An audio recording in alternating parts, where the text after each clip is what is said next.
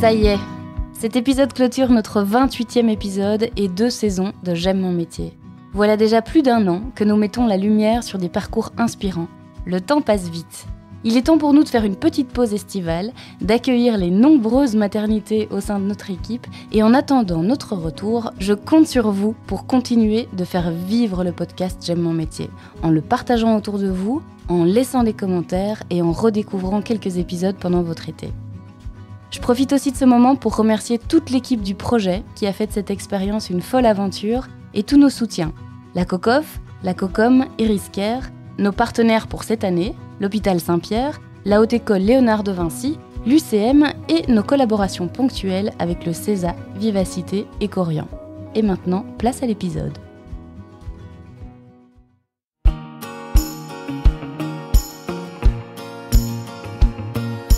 Bienvenue dans le podcast J'aime mon métier, le premier podcast belge qui met en lumière les métiers humains et inspirants des secteurs du social et de la santé. Je suis Émilie Vinsotte, co-directrice de la plateforme du Guide Social, la référence depuis près de 40 ans pour de nombreux travailleurs et acteurs psychomédico-sociaux. J'aime mon métier, c'est l'envie de mettre sous les projecteurs ces métiers essentiels et chargés de sens qui tissent notre secteur associatif au quotidien et qui jouent un rôle indispensable au développement de la société. Nous sommes donc partis à la rencontre de ces femmes et de ces hommes qui aiment leur métier. Des gens résilients, engagés, passionnés, animés par cette soif de relations humaines. L'histoire de notre invité Abbas est une histoire comme on en entend malheureusement trop souvent depuis quelques années. Un trajet migratoire suite à une situation instable, la traversée en canot de sauvetage, l'attente au parc Maximilien, les dysfonctionnements d'un système d'accueil et d'intégration, ces histoires se suivent, parfois même se ressemblent, mais malgré tout, derrière chacune d'entre elles, il y a une vie. En souhaitant mettre en avant le secteur de l'immigration dans J'aime mon métier, nous avons eu l'opportunité de faire témoigner une de ces vies et d'aller au-delà du parcours professionnel de notre invité. Aujourd'hui, nous parlons du métier de travailleur social, d'accompagnateur et d'éducateur. Mais nous mettons surtout en avant Abbas et son parcours de vie.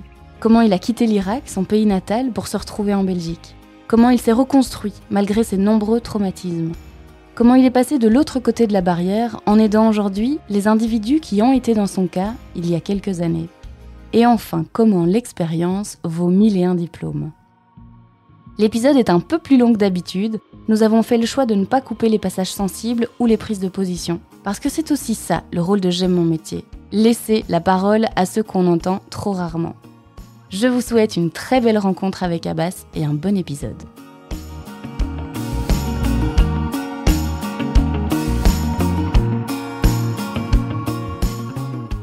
Bonjour Abbas. Bonjour. Comment tu te sens? Euh, Très très bien. Bienvenue. Merci. Pour ce dernier podcast en plus de la saison, donc on est très content de t'accueillir. Euh, est-ce que tu peux commencer par te présenter et puis nous présenter le métier pour lequel tu es venu aujourd'hui? Je m'appelle Abbas, je viens de, de l'Irak. Je suis, enfin, je suis travailleur social des bases et aujourd'hui, je passe autant qu'éducateur pour le demandeur d'asile et d'immigration ici en Belgique. Et euh, j'habite à Etterbeek. Avant, j'habite dans les côtés néerlandophones parce que je parle flamand. Donc euh, aujourd'hui, je suis à Bruxelles, mais je parle français. Et quelles sont tes missions principales là, au, SAMU social alors? Pour le moment, je m'en occupe de personnes euh, demandeurs d'asile, par exemple, tout ce qui concerne des dossiers aides juridiques. Aussi euh, suivi euh, psychologique, etc., etc. Un peu plus vers les cartes oranges, les travails, les formations, les cours de langue et aussi l'intégration en Belgique. Et aussi focus par rapport à des activités pour les enfants. Donc tu travailles dans, dans le secteur de l'immigration. C'est un secteur euh, qui te touche particulièrement parce que tu as vécu ce parcours migratoire euh, à partir de l'Irak. Tu as grandi dans, quel genre d'environnement? En fait, enfin, des bases, je faisais euh, des études complètement à l'opposé des sociales. Mais c'était quand même un peu lié au social parce que voilà, j'ai des contacts avec des gens et tout. Mais on va parler plutôt par rapport à mes enfin, mon enfance parce que j'ai vécu quand même la guerre en Irak. Donc euh, j'avais 10 ans euh, quand j'étais en Irak et euh, c'est passé la guerre en 2002. Donc j'ai resté en Irak pendant toutes les périodes de la, guerre. Et puis la suite de ça, on a un peu, un peu bougé de l'Irak parce que c'est devenu trop, enfin, trop dangereux et on pensait que c'était le sauveur qui venait en Irak et qui, qui va nous... Les États-Unis? Ouais, ils vont nous sauver quoi. Le, de la dictature Saddam Hussein et tout. Et, et après ça, on était un peu choqués par rapport à ce qui est, arrivé à de plusieurs familles, dans, enfin, chez nous dans les quartiers, ce qui devenait un peu en mode attaquant, mais pas protecteur. Donc, c'était, c'était un peu flou. Et donc, euh, quand j'étais jeune, je pensais que mes parents, ils montaient en disant les Américains, ils ont venu nous sauver, sauf que c'est faux. Parce que je voyais des gens qui meurent, enfin, il y a tout le temps des problèmes, il n'y a jamais eu de, de, de, de fait qu'on dirait on va changer et on va aller vers le mieux. C'était toujours pire en pire parce qu'il y a des explosions, il y a des gens qui meurent dans la rue, enfin, c'était très, très compliqué. Et puis, euh, la suite, que mes parents, ils ont décidé qu'on quitte l'Irak parce que c'est devenu vraiment, vraiment dangereux, euh, vu que le parcours de mes parents, et euh, d'ailleurs mon père, c'était le, on va dire, le, président de l'université de Bagdad, donc il travaillait dans la politique de base. Et euh, on avait mon oncle qui était le ministre de l'Intérieur de l'Irak à ce moment. Donc euh, c'était un peu, un peu sensible de rester en Irak parce que les gens ils pensaient qu'on travaillait justement de côté de mon père avec Saddam Hussein et du côté de mon oncle avec les Américains. Donc on savait pas vraiment ce qu'on doit faire et donc on est parti en Turquie. On a fait des voyages un peu en Émirats arabes, euh, Jordanie, puis à ce moment-là, c'est devenu un peu safe en Irak. Donc euh, attention, c'est Enfin, les gens ils ont, ils ont plus de la, haine euh, envers les gens qui travaillent à la politique ou des trucs comme ça. Donc, mon père, il a dit c'est safe, on va retourner. Et puis à ce moment-là, on a retourné, on a fait des études, on a continué de, de, vivre normalement jusqu'au jour où je perds mon frère. Donc à ce moment-là, on a dit euh, ça va pas. La guerre a recommencé après. Euh, là, tu parles de, de, de, l'époque entre la fin de Saddam Hussein et Effectivement, la et jusqu'à. Ouais, jusqu'en 2013. Donc, euh, c'était jusqu'en 2013. Là, c'était tout est nickel, tout est OK. Et après, on a perdu mon frère. Enfin, j'ai perdu mon frère en 2013. Et à ce moment-là, j'ai décidé vraiment de, de, partir de l'Irak et quitter. Euh, enfin, jusqu'à la fin, quoi. C'est fini, quoi, pour moi. Donc, je vois plus d'avenir ou ni futur dans ce pays. Donc, j'ai décidé vraiment de laisser tout derrière moi. Et, sauf que, voilà, il reste mes parents, mes frères et sœurs, mais je suis toujours euh, confiant et positif. Donc un jour, ça va changer, j'espère, pour eux. Mais pour moi, c'est fini. Et comment a réagi le reste de ta famille euh, quand tu leur as dit que tu voulais partir C'était un choc. C'était un choc pour mon père et surtout ma, mère, parce qu'au début, ils ne voulaient pas accepter ça. Ils ont perdu un frère, donc euh, un enfant, et encore, ils perdent quelqu'un d'autre qui ne sait pas où il va partir. ils ne savent pas il y a quoi en Europe. Et et la vérité, c'était, c'était en disant, euh, voilà, en Europe, tu vas venir ici, mais tu vas galérer, tu vas pas avoir une vie normale parce que tu vas être réfugié, tu vas être, etc., etc. Donc, c'était, c'était très touchy, en fait, l'histoire avec mes parents pour, euh, il fallait le temps d'accepter que je pars et je reviendrai plus. Et euh, on est resté sans contact pendant cinq ans, donc, avec mes parents parce qu'ils étaient très, très fâchés avec moi du fait que j'ai quitté et je reviendrai plus. Sauf que euh, dans les cultures et tout ça, c'est un peu spécial. Donc, euh, tu peux pas décider de toi-même, parce que tu as toujours tes parents. Donc, il faut écouter tes parents, euh, même si tu as 40 ans, même si tu as 50 ans. Donc, il faut les suivre. Quoi. Et donc, à ce moment-là, je, j'ai vraiment décidé de, de, remettre un peu, rétablir des contacts avec eux et de dire voilà, je, je suis bien ici, je fais mes études, enfin, je suis tranquille, je travaille, j'ai une vie stable. Au début, c'était compliqué parce que euh, quand je faisais la demande d'asile, c'était à l'époque euh, où il y avait des vagues d'immigration euh, dans le parc de Maximilien. Je ne sais pas si vous vous rappelez de ça. Donc, c'était en 2015, mhm. quand je suis arrivé, et il n'y avait pas de place. En fait, il y, avait, y avait énormément de demandes d'asile de, de, de Syrie, d'Irak, parce qu'il y avait des vagues d'immigration de Daesh à ce moment-là. Et donc, euh, resté enfin, dans le parc de Maximilien pendant, on va dire, environ un mois dans les tentes. Et puis, à ce moment-là, ils ont accepté ma demande d'asile. Enfin, accepté, entre guillemets, d'avoir une place justement pour se loger.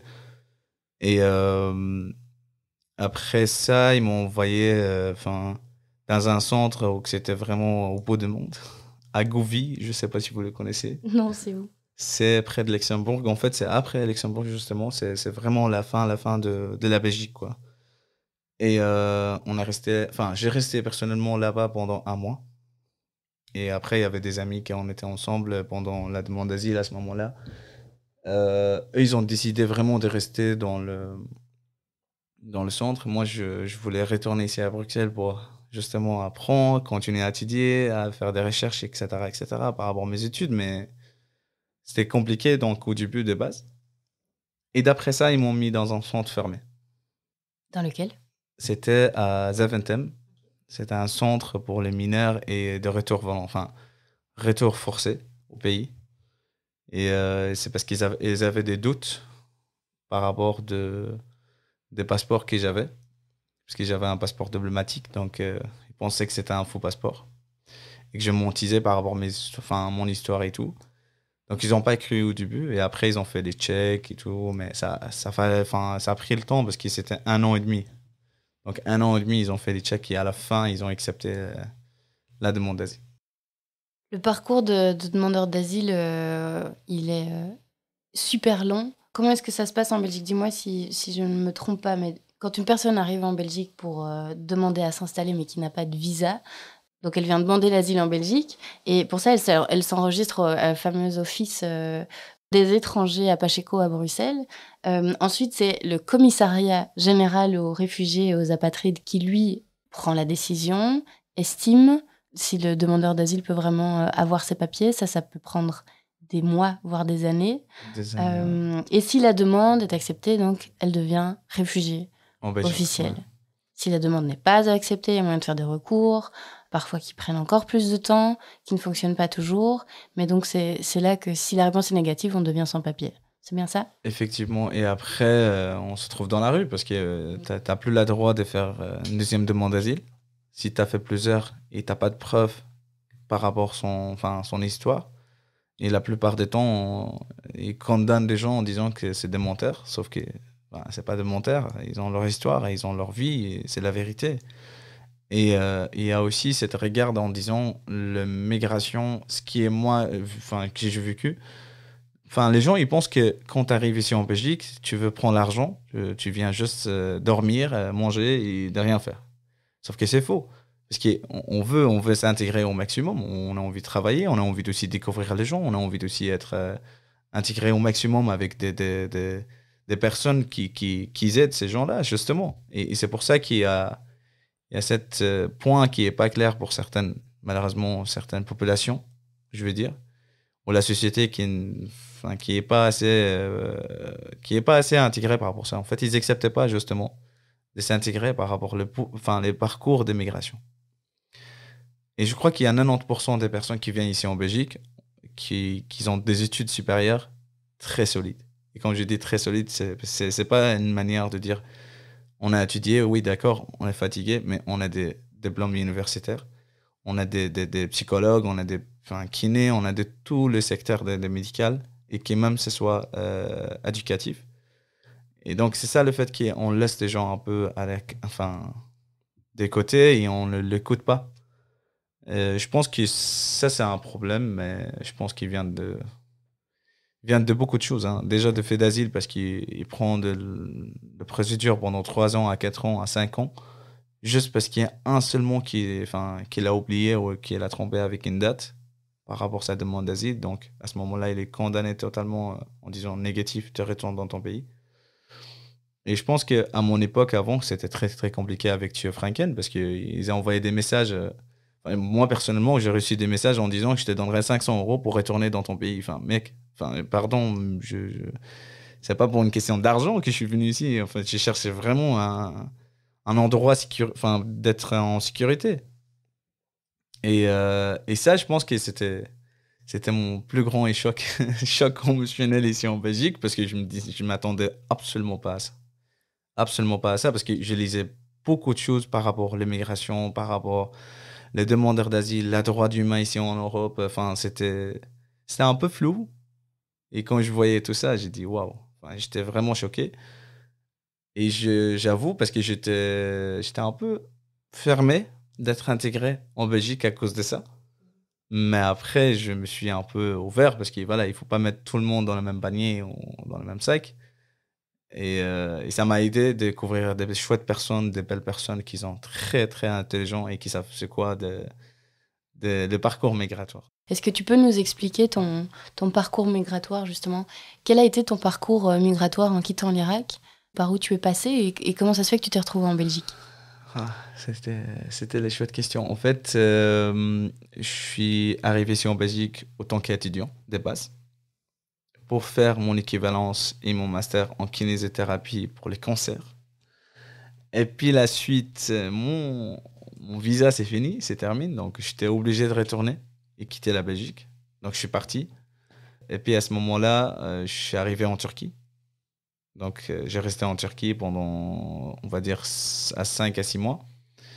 Et, euh, et puis je sortais avec tous les vagues d'immigration qu'il y avait avec des Syriens, des Irakiens et qui venaient vraiment en Turquie euh, à Izmir. Et donc à ce moment-là, avec les, on payait des passeurs, du coup, ils mettaient genre plus ou moins 50 personnes dans, dans un 3 mètres. hein. Dans un Zodiac Ouais. Ok. Et, euh, Tu faisais partie de ces personnes-là, c'est comme ça que tu as quitté la Turquie? Mm.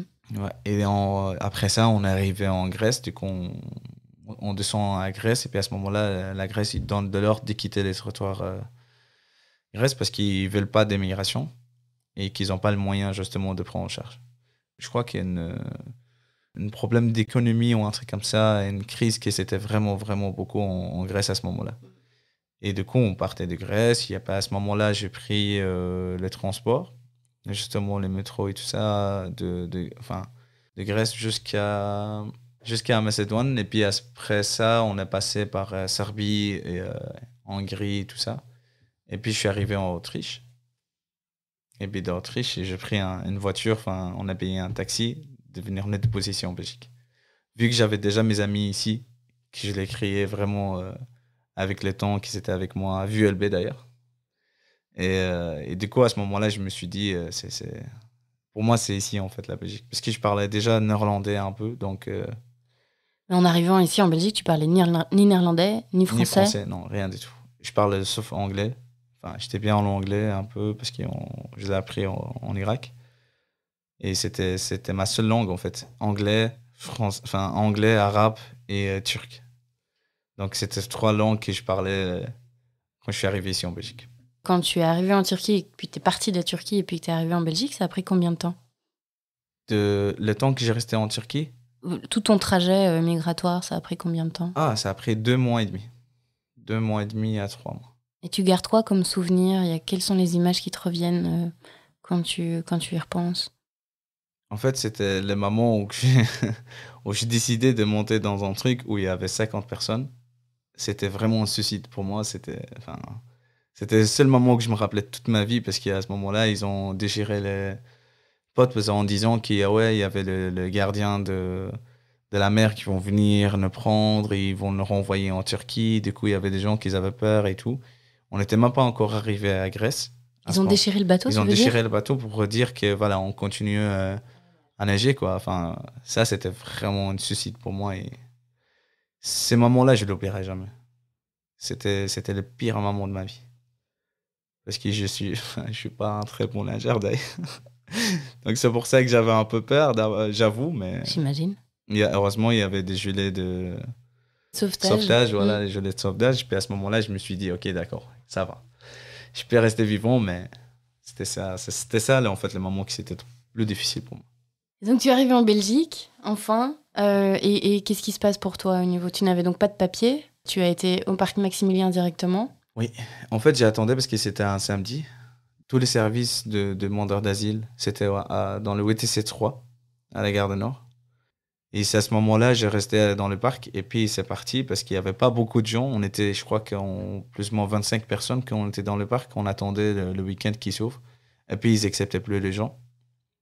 Et là, les gens, enfin, ils venaient, ils venaient plus et en plus et en plus. On voyait des vagues incroyables. Et là, on se trouve genre euh, plus que 300 personnes quand on était dans le parc avec les tentes et on dormait ici et on attend quoi. Et on faisait la file tous les jours hein, pour qu'ils puissent accepter et rentrer faire notre demande d'asile. Et puis à ce moment-là, ils ont accepté à la fin. D'après euh, un mois d'essai, quand, quand je dis c'était un mois, ou je me rappelle plus exactement, c'était un mois entre un mois et un mois et demi. Mais tout ce temps, vraiment, j'ai resté dans le parc quoi. Et donc, j'ai créé vraiment des réseaux et des personnes qui, qui aident pour l'immigration. Et c'était des personnes qui travaillent dans le social. Directement, tu as voulu t'impliquer pour la suite? Ouais. Je, juste pour, euh, pour partager un peu d'expérience que j'ai vécue, donc euh, je, voulais changer quelque chose, et c'était impossible de changer quelque chose. Impossible. Tant que demandeur d'asile, de commencer à changer des choses et bouger des choses, c'est impossible. Après, on a, fait, on a fait quand même pas mal de choses quand on était dans le Parlement européen, qu'on a un peu parlé par rapport, euh, par à tout ce qui se passait pendant cette, fin, cette vague d'immigration en 2015. Et, et en final, ils ont accepté de créer une espèce de, d'accueil de, migration de la plateforme citoyen à l'époque. Donc, ils ont un peu financé des projets, on va dire entre guillemets. Mais voilà quoi.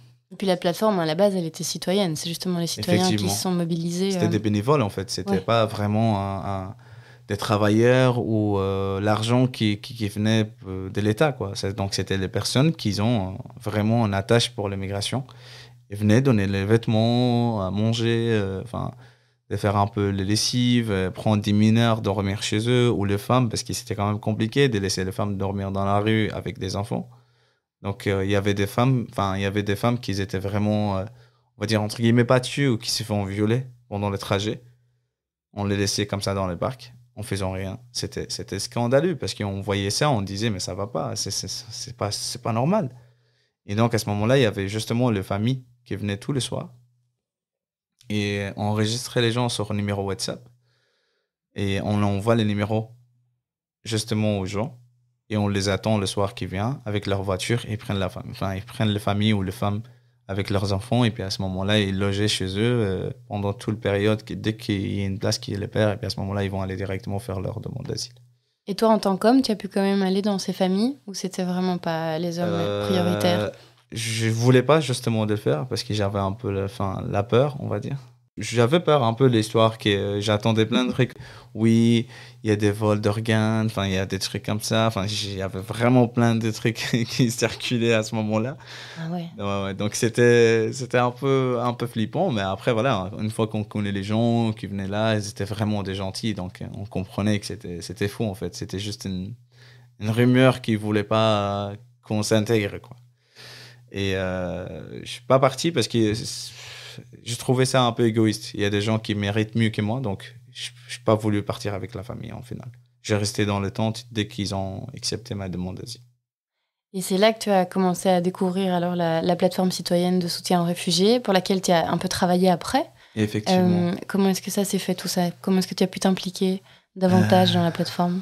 enfin, Ça n'existait pas des bases déjà. Ouais. C'est n'existait vraiment pas parce que c'était juste un groupe de personnes. On était 15 personnes. C'était à Place Isère, enfin pas loin d'Isère. Et c'était un vieux bâtiment euh, qui était abandonné. Et puis à ce moment-là, ils ont ouvert ces bâtiments juste pour donner à manger et aussi euh, donner des vêtements et tout ça. Et du coup, à ce moment-là, il y avait des médecins du monde, il y avait plein d'organismes en fait qui venaient, euh, qui aidaient les gens et tout ça. Et puis à ce moment-là, je suis rentré autant que bénévole. Et j'ai travaillé vraiment pendant longtemps en tant que bénévole. Et c'est là que c'est parti vraiment de, de, travailler avec la plateforme citoyenne. tu as fait tout ça en parallèle de, de vivre dans les différents centres dans lesquels tu as été euh, placé? C'était quand même un peu compliqué parce qu'il y avait, on va dire, trois centres en total où j'avais vraiment, j'ai resté deux à trois mois. Soit il n'y a pas de place, soit alors c'est trop loin et je demande de faire un transfert à Bruxelles. Elles étaient directement non. Alors, tu vas dans la rue, tu restes pendant un mois dans la rue, de faire une nouvelle demande pour être accepté, logé quelque part. Et donc, à ce moment-là, j'avais des amis, donc je partais dormir un peu chez des amis ou, alors je, faisais des contacts avec vraiment des gens où je les connais super bien.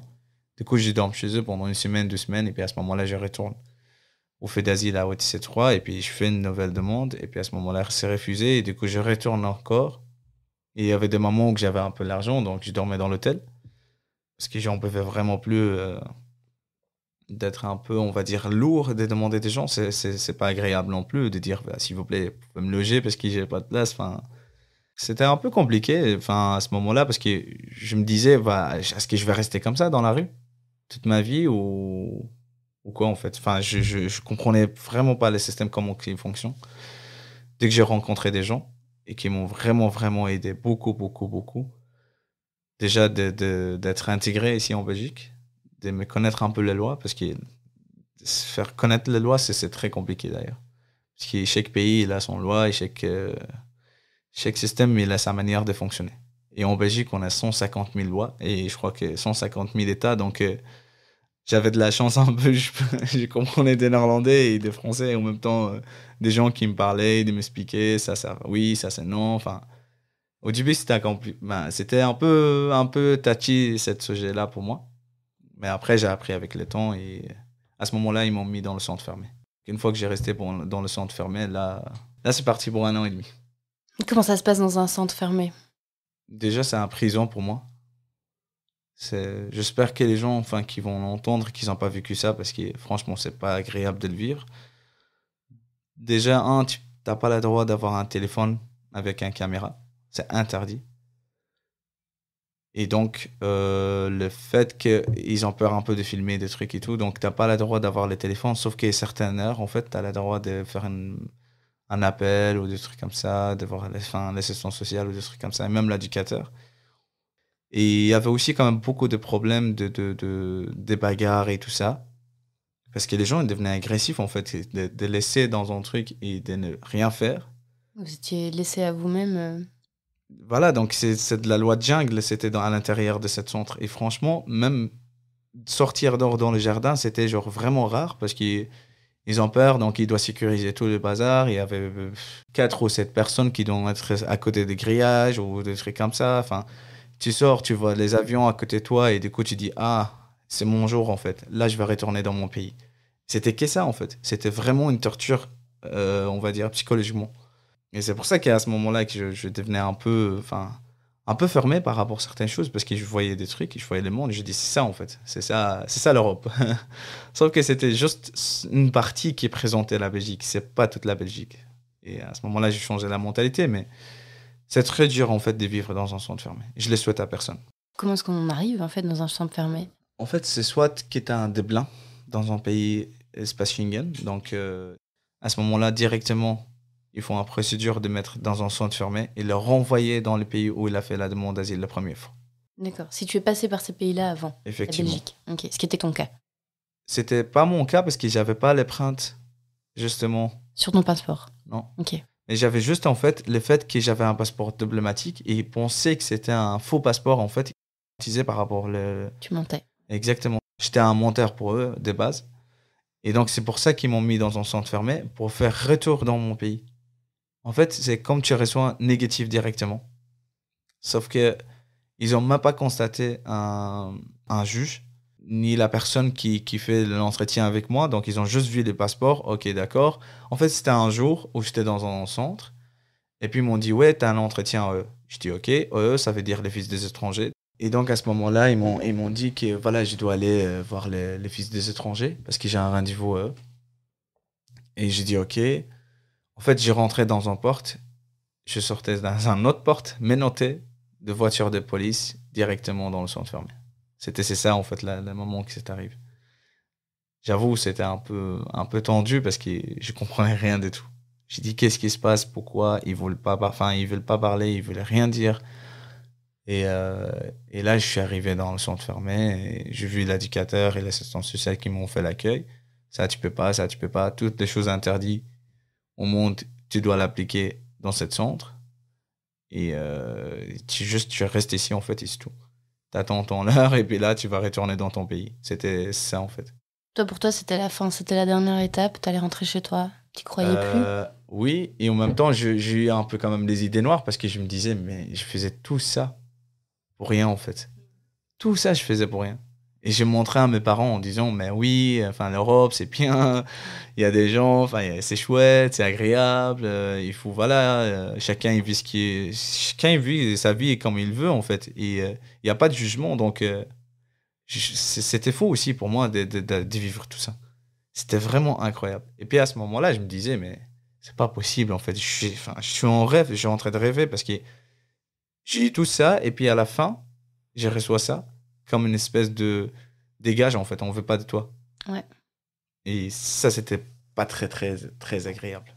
Comment tu as réussi à sortir de ce centre? Ah, c'était chouette. Euh, donc, en fait, j'ai eu un moment où euh, il y avait des jeunes qui m'ont agressé dans le centre avec des brosses à dents. En fait, ils ont cassé les brosses à dents et ils l'ont frotté par terre, enfin, dans, sur le sol, de le faire un pointu à la fin. Hmm. Exactement. Et en fait, un jour, je mangeais avec euh, un jeune, ce n'était pas un demandeur d'asile d'ailleurs, C'était- c'est ça en fait l'histoire. C'était quelqu'un, un PBG on va dire, mais il n'y avait pas de place en PBG, du coup ils l'ont ramené dans le centre fermé. En IPPJ, tu veux dire? Oui. Ok. Et, euh, et je croyais c'était. Enfin, normalement, ils ne devraient pas faire ça, mais je sais pas comment ils l'ont fait. Et j'étais choqué à ce moment-là. Et c'est pour ça que j'ai trouvé la faille qui c'est très mal fait. Et en fait, quand ils étaient arrivés dans le centre, moi, je, enfin, je comprenais un peu de français et de néerlandais, donc euh, on va dire j'avais un peu des bases de, de la langue euh, belge.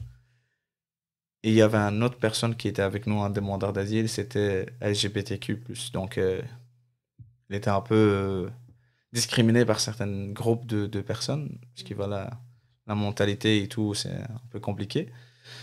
Et donc, j'étais toujours à, la, à son côté pour le défendre, parce qu'en disant, enfin, il fait ce qu'il fait ce qu'il veut, c'est sa vie, c'est pas ta vie. Donc, euh, ne rentrez pas dans sa vie et laisse-le tranquille. Et en fait, c'est des groupes de jeunes, quand ils étaient arrivés au centre, ils ont commencé à vraiment faire le malin, à commencer à insulter et tout en français. Et puis à ce moment-là, en fait, un jour que voilà, j'ai un peu poussé les gars en disant Mais tu arrêtes en fait, parce qu'ici, c'est pas chez toi. Un. Deux, tu dois pas être ici. Trois, tu dois pas juger qui que ce soit, parce que c'est pas toi qui vas juger. Donc voilà, c'est pas ta vie, en fait, c'est sa vie à lui. Et euh, à ce moment-là, il y avait des personnes, enfin, des, des gardiens, des gars, on va dire, les, les, sécurités des centres. Ils venaient un peu séparer l'histoire parce qu'ils s'étaient un peu, voilà, un peu tendus et tout. Et du coup, euh, c'est parti, enfin, c'était ok, nickel, il n'y a pas de souci, on s'est serré et tout. Et en fait, on est en train de manger. Puis à ce moment-là, euh, ils ont venu vraiment derrière moi. Ils voulaient vraiment planter ça dans, le- dos et je, je, voyais rien du tout en fait. Sauf que je voyais la personne que je mangeais avec qui criait en dos Attention, enfin, je retourne ma tête, j'étais vraiment sur, sur, moi quoi. Enfin, en fait, j'étais à deux doigts de mourir, on va dire entre guillemets. Et puis à ce moment-là, en fait, il y avait les sécurités qui sont rentrés. Et heureusement, il y avait des caméras et tout. Ils ont appelé la police. Enfin, la police, ils sont venus, ils ont constaté que j'avais rien fait, j'étais pas en tort. Et euh, à ce moment-là, je pétais le blanc. Je sortais vraiment mal. Enfin, je sortais tout, tout la rage que j'avais en moi. En fait, je disais que c'est si je reste comme ça et de rien faire, Tu vas mourir. je, je vais me suicider de moi-même en fait. Ça sert à rien d'attendre quelqu'un qui me tue. Donc, euh, et du coup, je faisais des menaces de suicide. Et puis à ce moment-là, euh, j'ai dit je vais contacter, enfin, contacter des journalistes, je vais contacter tout le monde entier pour venir voir le problème que vous faites ici et le bordel. Et les, les- C'est honteux même. C'est honteux. Donc, euh, il y avait un, agent enfin, des polices qui était à côté justement, il a attendu ce que je disais. Et puis, euh, ils m'ont pris des côtés en me disant Est-ce que ça va? Tu vas bien? Je dis Non, ça va pas. Ça va pas, j'en peux plus. Je veux juste savoir où on est. Là, j'en ai marre en fait. Genre, vraiment, j'ai envie de soit de m'envoyer, me faire rentrer dans mon pays et que je reviendrai plus jamais en Europe, soit alors vous me dites Ok, d'accord, on t'accepte, alors tu sors d'ici. Et en fait, le policier il était super sympa, donc il a contacté l'avocat directement. Et, euh, et à ce moment-là, j'ai eu des bons retours. Waouh. Et c'était en fait, j'avais positif depuis trois mois et je savais pas. Donc, euh, En plus. donc j'étais accepté en tant que réfugié, réfugié en Belgique et, euh, et je savais pas. Et en fait, ils n'ont pas venu me prévenir en me disant voilà, t'es.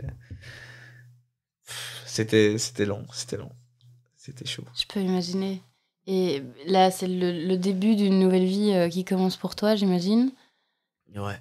À quel moment est-ce que euh, tu reprends confiance en toi et que tu, tu reprends le courage de et vivre une vie ici en Europe et puis surtout t'impliquer comme tu le fais en, en passant de l'autre côté de, de la barrière et en allant aider finalement euh, ceux qui étaient dans ton cas? C'était difficile au début parce que j'arrivais pas à accepter de. J'arrivais pas à accepter de vivre ici en fait. Même j'avais des positifs et tout, c'était pas le même goût que je m'attendais d'avant. Donc c'était un peu, un peu spécial parce que j'étais en dépression, on va dire. C'était difficile pour moi d'accepter de vivre ici. Donc, même j'avais de positif et tout, et je devenais un peu fermé. C'est pour ça que je disais que je voyais tous les Belges racistes avec des étrangers. C'était ça dans ma tête, et je voyais que ça dans la rue. euh. Enfin, je vivais avec ça, en fait. Et donc, j'avais un peu mal de sortir tout le temps, ou de faire des amis. Je dois tout le temps sortir avec quelqu'un, je ne peux pas sortir toute seule, et tout ça. Donc, euh, j'ai mis quand même beaucoup le temps de, se remettre vraiment en état normal. Et donc un jour, je, suis décidé, parce que j'ai été voir l'assistant social des CPS, parce qu'ils ils ont accepté de me loger, entre guillemets, le, pendant les périodes que je me trouve à un logement et euh, un appartement. Et, euh, et en fait, j'ai expliqué toute l'histoire à, à l'assistant social. Il m'a dit, euh, enfin, ok, on va faire tout le nécessaire, mais moi j'ai dit, je veux un psychologue. Enfin, je veux avoir un psychologue. C'est c'est hors des questions. Je veux pas sortir d'ici si j'ai pas un des psychologue. traumatismes euh, J'en sont peux plus parce que Mm. et surtout dans notre pays, enfin dans notre culture, en disant d'aller chez un psychologue, c'est un peu honteux quoi. Enfin, t'es un, malade en disant. Sauf que moi, j'étais allé poser de tout ça. J'en pouvais vraiment plus. Je voulais juste avoir un psychologue, de raconter tout ce qu'il y a dans le cœur et de le sortir. Et j'ai besoin qu'ils me disent que c'est faux en fait. C'est que dans ma tête, mais pas ce que j'imagine. Et donc, euh, j'ai suivi d'un psychologue en quand même un peu, on va dire, à deux à trois mois. Et puis après ça, j'arrête. Parce que je, je sentais capable de vivre normal et j'ai accepté à la fin ce qui s'est passé et j'ai oublié. Et c'est là que ça commence une nouvelle vie en fait. Et euh, j'ai rencontré des chouettes personnes, je commençais vraiment à avoir de bons amis, enfin, je vais un peu voyager. euh, J'ai travaillé aussi enfin, à l'hôpital de Bordeaux, donc c'était à l'hôpital Bordeaux à côté de Saint-Pierre. Je travaillais pendant un an, donc. euh, Et puis d'après ça, j'ai eu un shot, mais un shot vraiment, vraiment, vraiment professionnel, et donc j'ai arrêté complètement le travail. Tu as eu quoi? J'ai pas compris. Un shoot, en fait, un, j'étais, enfin, j'ai eu une dépression, mais vraiment solide, solide, solide, solide, mais je me dis c'est impossible de continuer à faire ça. C'était lié au travail, aussi le fait que mes parents me forçaient de faire des études que j'aime pas, et donc euh, c'était un, un peu avec des séquelles que j'ai vécues dans le centre fermé, ils sortaient tous au même temps. Et là, j'ai stoppé totalement le truc, j'ai coupé un peu le monde pendant six mois et je voyais personne avoir une seule personne qui était vraiment un point ami à moi. Et euh, on, s'est contacté en disant voilà, on va, on va savoir, tu viens à la maison pour me voir si je suis vivant ou pas, parce que j'avais un peu des crises d'angoisse. Six mois-là, j'ai travaillé vraiment beaucoup, trop dur sur moi. Mais disons, lève-toi, commencera une nouvelle vie. T'as pas besoin de blanc pour commencer de faire quoi que ce soit si tu as déjà vécu l'expérience que j'ai vécue ici en Belgique, c'est déjà une blanc pour moi. Et, euh, et c'est là que je commence à vraiment chercher dans le social. Et donc, j'ai repris mes contacts, d'anciens contacts à la plateforme citoyen. Et j'ai été engagé autant que veilleur de nuit, de première fois. Et c'est là, ça commence le social. Et puis après ça, j'ai commencé euh, à chercher des travail. Je restais pendant un à deux mois euh, sans travail. Et puis, euh, j'ai été voir la Croix-Rouge. Et là, je me suis trouvé dans le secteur des sans-abri. Parce que voilà, je voulais un peu vraiment euh, toucher à tout dans le social. Et donc, j'ai commencé à travailler à la Croix-Rouge. C'était à Trèves, à rue de Trèves. Donc, c'était vraiment un centre qui était ouvert pour le plan, on va dire, d'hiver. De base, c'était vraiment pour l'hiver. Et après, ça continue vraiment pour le long terme parce qu'il y avait beaucoup, beaucoup, beaucoup de gens qui, venaient, en fait. Et euh, c'était beaucoup de sans-abri qui dormaient dans la rue, qui ont des problèmes un peu spéciaux, enfin, des toxicomanes et tout. Et à ce moment-là, j'étais engagé autant que polyvalent. Après la Croix-Rouge, euh, je me suis dit, voilà, je vais un peu changer les secteurs, de voir un peu plus moins où on est au niveau de, de, de demandeurs d'asile. C'est parce que aussi ça m'a rappelé un peu la rue que la raison pourquoi j'ai quitté la Croix-Rouge, c'était aussi quand même compliqué par rapport au fait que déjà c'est que sans-abri. Moi j'étais un parmi ces gens-là. Parce que je vécu un peu plus ou moins la même chose. C'est vrai que c'est pas la même manière, on dit sans-abri. En fait, sans-abri, c'est, c'est- on dit qu'il a pas de maison. Et moi, personnellement, quand j'étais dans la rue, j'avais pas de maison. J'avais une tendance. Oui, c'est vrai, d'accord, mais c'est pas une maison. J'avais pas vraiment un logement euh, qui est normal dans le Nord.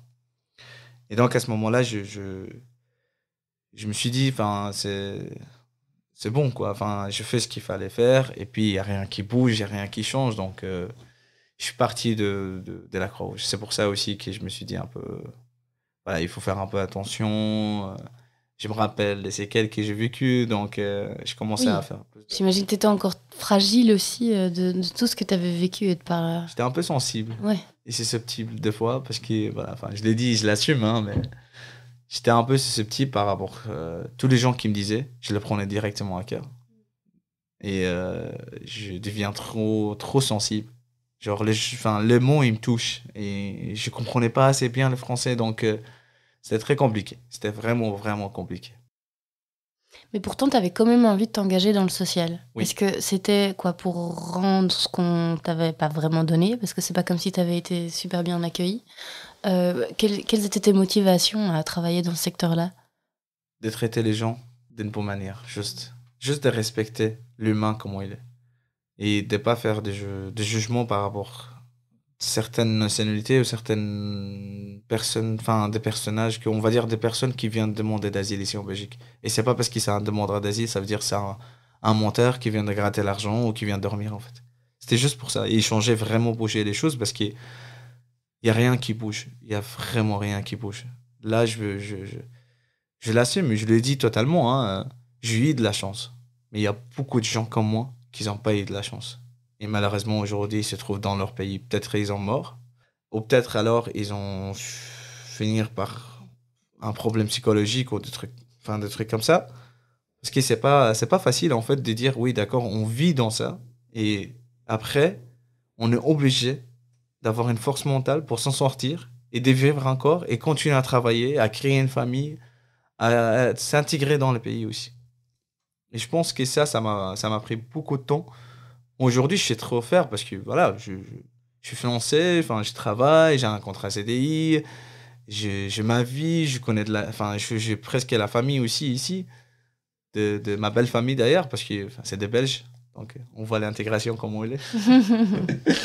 Et parce que toi, tu es belge aussi, tu as la nationalité belge aujourd'hui. Effectivement.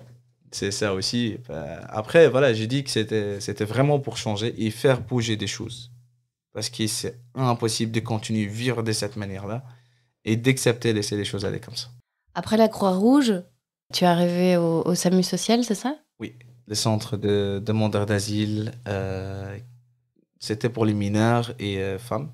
C'est un plan d'action qui a été ouvert en urgence avec fait d'asile. Et euh, c'était pour 100 personnes. Et pas plus. Et donc, c'est là que j'ai commencé vraiment autant que travailleur social. Enfin, j'ai trouvé un peu l'expérience qu'ils ont valorisé. Parce Et, que euh, tu t'es pas reformé en Belgique, mais ton expérience euh, vaut euh, toutes les formations en soi. Euh, effectivement, j'ai lu beaucoup de choses en fait sur Internet et je me suis beaucoup renseigné par rapport à beaucoup de choses au niveau des formes de loi aussi. Parce qu'à la Croix-Rouge, on faisait aussi des, des recherches un peu pour les personnes sans abri et leurs droits ici en Belgique. Et en fait, j'ai été nommé pendant une période de, six mois euh, pour les bureaux logements en fait. Je faisais des logements, j'ai cherché des logements ici en Belgique et contacté les gens pour qu'ils acceptent des personnes sans abri, qu'ils ont le moyen de payer par exemple des CPS ou des trucs comme ça, euh, de vivre et de loger. Sauf qu'il y avait 80% des personnes en fait qui disaient non, on veut pas un sans-abri parce qu'ils avaient peur. Sauf qu'on doit le prouver que c'était quelqu'un de bien, il s'est intégré, enfin il n'a pas de problème. C'est juste une période où qu'il a eu dans sa vie que c'était compliqué et difficile. Et donc avec cette expérience, j'ai rajouté en plus pour les demandeurs d'asile, ce qui est un peu, on va dire, plus ou moins le même cas. Sauf que eux, c'est des protections euh, internationales, demandeurs d'asile et immigration. Eux, c'est des sans-abri euh, qui ont leur nationalité ou qui étaient radiés ici en Belgique. Donc c'est la même expérience, plus ou moins, on va dire. C'est des sociales, ça reste toujours dans la même matière. Et ton Euh, public est légèrement différent, avec des mineurs, avec Oui. plus de femmes. Effectivement. En fait, on travaillait plus aussi avec des mineurs quand on était pour les sans-abri, parce qu'il y avait beaucoup de, de, de migration, on va dire, euh, maghrébine, enfin maghrébin, et qui, des mineurs, en fait, qui venaient ici en Belgique, mais ils n'ont pas, de, ils ont pas de la droit de rester en Belgique, donc euh, c'est c'est considéré comme des sans-abri. Et les mineurs qu'on avait, c'était un peu plus ou moins la même chose. parce qu'ils étaient depuis je sais pas combien de temps qu'ils étaient dans la rue. Comment est-ce que tu te situes justement par rapport à ces migrants en ayant vécu ce qu'ils ont vécu? C'est compliqué. Parce que tu as un autre rôle. Tu dois faire attention aussi. tu dois être très. Enfin, tu dois rester aussi à ta place de professionnel maintenant. Comment est-ce que tu arrives à, faire la différence entre euh, bah, ces deux mondes finalement de toi qui, qui, qui estime avoir eu beaucoup de chance et puis, euh, et puis des gens qui n'auront peut-être pas la même chance que la tienne? En fait, la plupart du temps, quand je vois des gens qui sont un peu, on va dire pas tous, parce qu'il y a beaucoup de gens quand même, quand ils voient que je suis demandeur d'asile et que je vis un peu la même vie qu'ils sont en train de vivre là maintenant, ils venaient directement vers moi en me disant Ah, ce qui ça, ça se fait comme ça, ce qui ça, ça se fait comme ça. Donc, je fais toujours une barrière de professionnel entre les bénéficiaires et moi. Parce qu'il ne faut pas oublier non plus, euh, professionnel, ça reste professionnel. La vie privée, ça reste la vie privée. Et ça, je l'ai appris ici en Belgique. Donc, c'est, il faut les respecter dans tous les cas, parce que sinon, on n'a plus les choix et on va vraiment tomber dans le, des histoires, dépression, l'attachement à la personne. C'était, vraiment. Euh, pour moi, personnellement, je fais toujours une barrière de professionnel entre la personne qui demande d'asile ici en Belgique, mais je forme de tous les droits qu'il a ici en Belgique. Ça, c'est mon métier, c'est mon travail, et je dois le faire. Et donc, je mets une barrière directement avec la personne. Et comment tu t'y prends? Quels seraient tes conseils justement pour essayer de garder cette barrière-là ou la créer? C'est d'expliquer que il faut pas oublier un jour qu'ils vont peut-être être comme moi, peut-être qu'ils vont travailler dans le même secteur que je travaille là aujourd'hui. Donc, il faut le voir ça positif, mais pas négatif, justement je l'apprends de, de, l'intégration, euh, on va dire, professionnelle, plutôt que l'intégration, on va dire, euh, normale ici en Belgique. Donc, c'est un peu une espèce de, de montrer aux gens qu'il faut s'intégrer au maximum. Et comme ça, tu arriveras au même niveau des personnes qui sont là aujourd'hui. Comme moi, par exemple, comme beaucoup de gens qui travaillent avec moi euh, dans le social, qui étaient aussi des demandeurs d'asile depuis des années. Enfin, je veux dire, ils apprennent des gens, justement, d'être intégrés et acceptés cette barrière professionnelle. Et là, on arrive à ton, ton poste actuel, alors maintenant, euh, ton rôle d'éducateur. Euh, comment est-ce que tu as basculé du coup de, ton, de ton centre comme travailleur social Maintenant, tu es, officiellement éducateur. Euh. En fait, avant, j'ai travaillé en tant que travailleur social dans le centre des premiers arrivants, enfin, premiers arrivés ici en Belgique. Donc, c'est un centre, on va dire, des transits.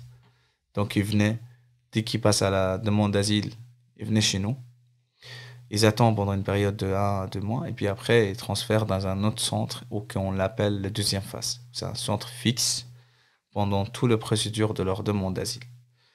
Et en fait, le premier centre où j'ai travaillé en tant que travailleur social, c'était un centre euh, qui est pour les mineurs et les familles, donc travailler un peu euh, avec les deux. Et donc on était de, chargé de, de, gérer tous les dossiers, mais il n'y avait pas d'assistance sociale, il n'y avait pas d'éducateur. En fait, le travailleur social, il faisait les travaux des deux. On va dire les trois qui est éducateur, travailleur social et assistant social au même temps. aide juridique aussi. Euh, Effectivement. Et euh, toutes les procédures, en fait, on faisait avec eux. Et donc, après ça, on a fait pendant un an et six mois précis, sans faute. on a fait des travailleurs sociaux. Enfin, je fais des travailleurs sociaux. Et puis, la suite, ils ont décidé, du coup, euh, arrêter ce projet et de rouvrir un autre projet qui est un centre fixe qui prend en charge pendant toutes les procédures de demande d'asile. Et ça, enfin, c'est pas un centre de transit. Et en fait, ce centre de, de transit, du coup, il va rester fixe pendant toutes les procédures de demande d'asile jusqu'à la fin. Et puis à ce moment-là, en fait, ils ont, ils ont pas, parce que moi, je voulais justement dépasser autant qu'éducateur, mais plus comme travailleur social, parce qu'il n'y a vraiment pas de. Ça ne veut rien dire travailleur social pour moi. Ce qui est travailleur social, tu dois faire tous les travaux sociaux en global, sauf qu'on le fait des bases déjà. Donc, euh, c'était pour moi, je voulais vraiment être éducateur. Et donc, ils ont accepté de me prendre en tant qu'éducateur pour cette deuxième phase avec des capacités de 300 personnes. Qui est un, centre d'hébergement finalement euh, fixe. Fixe, ouais. Tu te verrais où dans, dans 10 ans? Dans 10 ans Honnêtement, j'ai envie de changer les choses dans la politique et j'aimerais un jour de changer ça. Et je vais faire tout mon possible de le faire changer, enfin, de le faire changer justement, et de faire comprendre un peu les gens, et surtout, j'aurai des enfants, ça, ça c'est sûr et certain, un jour ou un autre, mais j'aimerais bien mes enfants qui comprennent ça aussi, que le parcours que j'ai vécu, c'est pas, c'était pas easy, c'était pas facile. C'était pas normal. Non. Non. Et du coup, il faut faire changer les choses. Tu nous as bien euh, expliqué, je pense que le, le, dysfonctionnement du système qui est complètement hallucinant. On connaît dans les médias, on l'entend, les, les, les, cris d'alarme finalement qu'on renvoie à certaines ONG, certaines associations, euh, les travailleurs du secteur aussi. Euh, tu n'es pas le seul à, dire que quelque chose ne tourne pas rond. Ton but à toi, c'est vraiment d'essayer de faire bouger les choses de l'intérieur. Et je pense aussi de prendre soin à des personnes qui font ce métier parce que avant, je pensais que l'assistance sociale et tout ça, qu'ils étaient dans le centre, c'est des personnes qui sont contre nous. Sauf qu'ils ont. En fait, c'est parce que nous, on a l'image de fait d'asile, on a l'image de, de politique en disant qu'on travaille euh, pour le politique, mais sauf qu'on est contre les demandeurs d'asile. Et je comprenais ça comme ça avant. Et vraiment, ça m'a pris un peu de temps de comprendre que c'est en fait, c'est faux. Ils sont là pour m'aider, mais ils sont pas là contre moi. Et ça aussi, que c'est pas facile. Je crois que pour beaucoup de gens qui font ce métier, euh, que ce soit sans-abri ou, euh, ou même de demandeurs d'asile, c'est pas facile pour eux. Je pense que bon courage. Et je souhaite plein de courage à, ces, à des personnes comme nous, en fait. Je, je, souhaite de courage à moi de vivre et de continuer justement à me battre et à le faire comprendre qu'on est là pour aider les gens. La difficulté pour les professionnels euh, sociaux, elle est là aussi. Qu'est-ce qui, toi, va te frustrer au quotidien? Il euh, n'y a pas assez de gens qui ont fait des formations par rapport de parcours d'immigration. Je pense que les gens, ils n'ont pas assez informé par rapport à ça. C'est juste ton demandeur d'asile, ok, d'accord, on sait comment ça se passe, il va aller chez d'asile, il va faire sa demande d'asile, et puis basta. Non. C'est plus que ça. Et je pense qu'il faut former des gens et faire changer un peu l'enseignement parce qu'à l'école, les gens, ils sont pas sensibilisés par rapport à ça. Et malheureusement, il y a beaucoup d'harcèlement enfin, scolaire qui est lié aussi avec tout ce qui est immigration et tout. Le plus important, c'est vraiment former des gens et commencer déjà par l'école. Et puis au-delà des frustrations, qu'est-ce qui, toi, va te, te donner euh, encore cette force de te lever tous les matins et d'aller, d'aller bosser? Qu'est-ce qui fait que tu es heureux finalement dans ton travail euh? euh, C'est le fait que, comme je, en fait, quand je me réveille, je me dis, ok, d'accord, aujourd'hui, je vais aller faire quelque chose. Mais en fait, j'ai en train de sauver des gens. Pour moi, c'est sauver des gens parce qu'ils ils ont une vie un peu assez, assez lourde et assez difficile. Donc, c'est ça qui me qui me motive le plus, c'est, je suis en train de faire bouger les choses. Justement, je m'en pose par rapport à ce que j'ai envie de faire avec des résidents. Et donc, c'est ça mon motivation, hein, de dire, OK, ce matin, je vais aller et je vais faire changer certaines choses. Par exemple, je vais laisser sortir les résidents à l'extérieur pour faire vraiment une balade avec eux et t'expliquer, euh, par exemple, la grande place. Enfin, c'est simple, hein. mais ça, c'est une partie de, de l'intégration. Et ça, c'est ma motivation parce que moi, ils ne me l'ont pas fait. Donc, tu sais aussi que tu vas pas pouvoir sauver tout le monde, malheureusement, à base. Comment est-ce que toi, tu vas. C'est justement avec des petites choses, comme tu dis, on va voir la grande place, euh, c'est en. Exactement. Prenant un jour à la fois, en allant, en y allant à ton rythme, que, que tu restes motivé? Je pense qu'à petit à petit, je veux, je veux faire changer les choses, ça c'est sûr. Après, il faut pas non plus dire que je dois changer les choses et être obsessionné par rapport à ça. Non. Il faut accepter certaines choses, certaines réalités qui, qui se passent dans la vie, qui, on le connaît tous, hein. mais il faut dire aussi que en faisant changer les choses, c'est déjà la manière de parler avec des gens, avec des demandeurs d'asile, d'exprimer, d'être là pour eux, aider, et justement, c'est ça ce qui est faire bouger les choses. Si tes collègues voient comment tu te comportes avec la personne, c'est déjà c'est énorme. Hein. Parce que ton collègue il va poser des questions, il va dire ah lui il parle de cette manière-là, alors pourquoi? Pourquoi je ferais pas la même chose? Et juste d'expliquer, aux collègues, c'est comme ça qu'il faut le faire, mais pas d'une autre manière. Je pense qu'avec le temps, on va, on, va, on va vraiment faire bouger les choses, mais il faut vraiment beaucoup de temps. Et du monde, et des gens. Qu'est-ce que tu aurais envie de dire aux, aux, professionnels, justement, qui sont autour de toi et qui n'ont pas vécu tout ce que tu as vécu? Quels seraient les conseils que tu pourrais donner aux, aux, professionnels et à la future génération ainsi de travailleurs sociaux qui ont envie de travailler dans l'immigration? Ne pas trop attacher S'attacher, tu veux dire? Attacher à des histoires de gens parce que ça peut être risqué en fait pour eux si t'as pas les forces mentales. Garder cette barrière. Exactement, des mm. barrières professionnelles parce que c'est vraiment dangereux. Moi personnellement, parce que j'ai vécu, bah voilà, j'ai un peu une, un sujet un peu touchy parce que je, je connu la dépression, j'ai connu des, des, c'est quoi d'être pas bien dans la tête et de vivre tout ça. Mais l'entendre et vivre avec, franchement, c'est pas facile. Déjà, un grand merci à vous parce que vous faites un énorme d'écoute. Et franchement, moi personnellement, si je l'écoute ça toute seule, je pleure des fois. Donc, je je veux pas vous mentir, il faut être professionnel. Il faut juste, justement mettre cette barrière-là parce que sinon, tu t'en sors pas. Et tu vas être vraiment plongé là-dedans. Et ça veut dire plonger là-dedans, tu vas vraiment partir en dépression, en plein de soucis émotionnels et tout. Et je les conseille à personne. Parce qu'il faut se protéger aussi. Pourtant, on a besoin de monde. Alors, comment est-ce que tu aurais envie de motiver les gens à, venir travailler dans ce secteur qui est quand même euh, souvent mal perçu? On sait que c'est difficile. Euh, après, il est rempli de personnes aussi comme toi qui ont vraiment envie de faire bouger les choses et qui le font. Ma plus grande motivation, c'est quand tu te réveilles le matin, tu dis aujourd'hui, je vais sauver la vie. Donc, euh, c'est comme un pompier, comme un, un plancier ou comme un policier, donc c'est un peu le même métier, on va dire. Sauf que ton secteur, c'est le social. Et le social, c'est vraiment pour sauver les gens et d'être là pour eux. Et c'est ce qu'il faut, parce qu'on a tous besoin, un jour dans notre vie, de social. Et il faut pas mentir non plus, c'est le meilleur système qu'on a ici en Europe, en Belgique surtout. Après, ça, après des années que j'ai compris hein, que ça, mais on a des bons systèmes anti-cas ici en Belgique pour les personnes qui, euh, on va dire, de social on a des protections et tout. Donc, il faut se dire que la motivation, il est là. Après, il faut savoir ce qu'on a envie de faire dans la vie. Est-ce qu'on a envie de changer les choses? Et chacun sa motivation. Mais je pense que. Je veux pas aller plus loin, mais je veux dire réveille-toi et viens. Et viens rejoindre nous. On est là pour toi. Est-ce que toi, il y a des choses que tu aurais fait différemment quand tu, tu repenses à tout ce que tu as vécu? Euh, Donc, beaucoup étaient indépendants de ta volonté, mais est-ce que dans ce que toi, tu aurais pu changer, tu aurais fait quelque chose euh, différemment? C'est compliqué. Honnêtement, si je savais que ça se passerait comme ça, pour moi, je ne viendrais pas ici en Belgique. je vais pas te mentir, mais.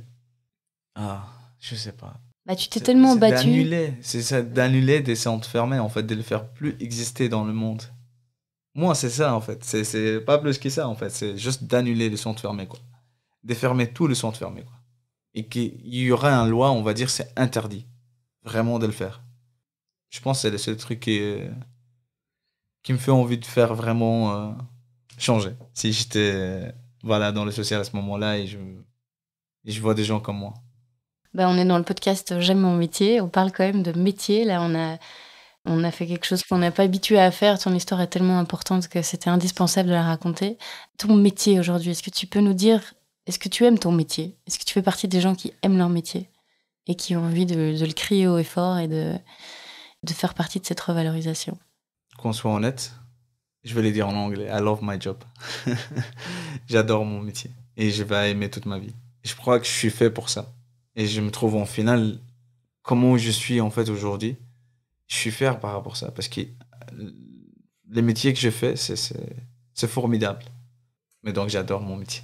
Eh merci beaucoup Abbas. Quel, parcours incroyable, quelle force, quelle euh, résilience, motivation, courage, curiosité. Je, je, suis, je suis étonnée. Enfin, j'ai pas les mots en fait. Donc, merci euh, beaucoup, ça Vraiment merci. Et puis euh, bon courage à toi. Et j'espère te revoir dans quelques années en train de vraiment changer, les, choses de là-haut. j'espère. Je suis sûre que tu feras ça très bien. J'espère, j'espère. Merci beaucoup. Merci à votre écoute, d'ailleurs, parce que c'était super sympa. Vous êtes vraiment euh, génial. Et euh, je vous souhaite plein de courage d'entendre des histoires comme ça. Et euh, merci pour votre accueil. C'était vraiment sympa. Merci, Abbas. Merci à vous. Salut. Merci d'avoir écouté ce témoignage jusqu'au bout. Nous espérons qu'il vous a plu, inspiré, informé, remotivé, voire même donné l'envie d'une reconversion. Si c'est le cas, aidez-nous à diffuser ce podcast un maximum. Comment? En partageant par exemple le lien du podcast autour de vous, en le notant de 5 petites étoiles sur les plateformes d'écoute ou en usant du bouche à oreille sans modération. Et si ces thématiques vous intéressent, n'hésitez pas à aller faire un tour sur le site du guide social ou directement sur le site de J'aime mon métier, www.j'aime-mon-métier.be. Et enfin, si vous avez une question, une suggestion ou une envie de prendre la parole, envoyez-nous un email à podcast.guidesocial.be. Merci pour votre soutien et à bientôt